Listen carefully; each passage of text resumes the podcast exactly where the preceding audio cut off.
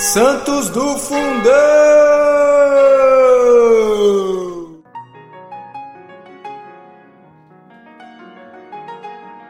Fala galera, hoje, 21 de setembro, celebramos Santa Ifigênia, Virgem.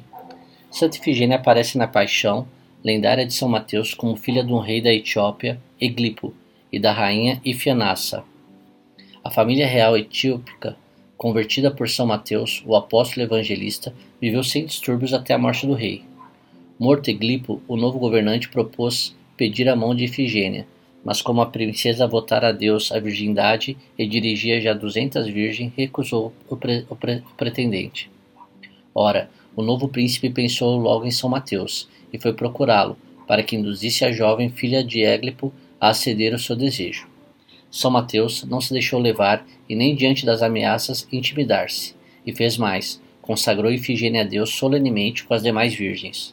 Aquilo levou um desmedido furor ao coração do príncipe, que imediatamente ordenou a morte do santo apóstolo, logo após a cerimônia de consagração.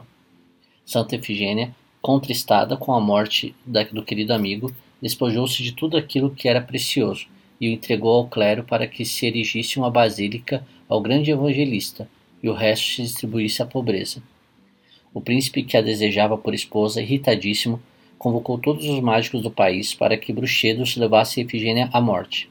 Deus, porém, intervindo, fê-la fugir. Diz o resumo do martirológio.